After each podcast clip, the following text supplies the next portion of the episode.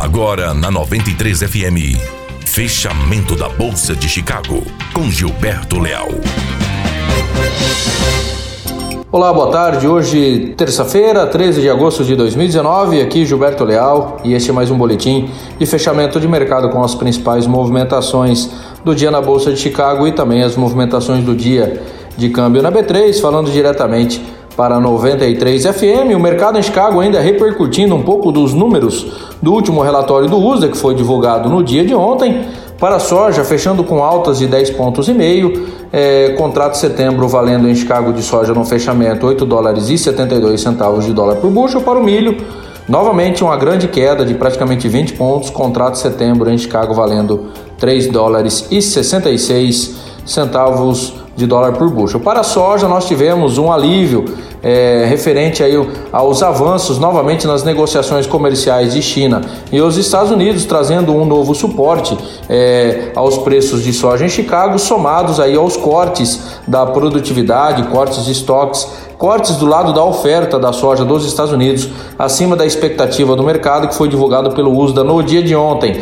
Para o milho, novamente, o mercado foi pressionado pela previsão de aumento de oferta do lado da oferta da safra dos Estados Unidos, dos Estados Unidos acima da expectativa, acima do esperado pelo mercado no relatório do USDA no dia de ontem. No radar dos investidores segue as questões climáticas e o desenvolvimento da safra americana e também é, referente ao andamento aí das negociações comerciais entre China e os Estados Unidos, ainda nada definido, mas um leve, um leve, uma leve conversação no dia de hoje trouxe novamente um certo alívio ao mercado. Fala um pouquinho de câmbio para vocês, fechamento de câmbio na B3, mais um dia volátil é, de câmbio, fechando o dia com a queda de 0,37%, valendo no fechamento R$ 3,97.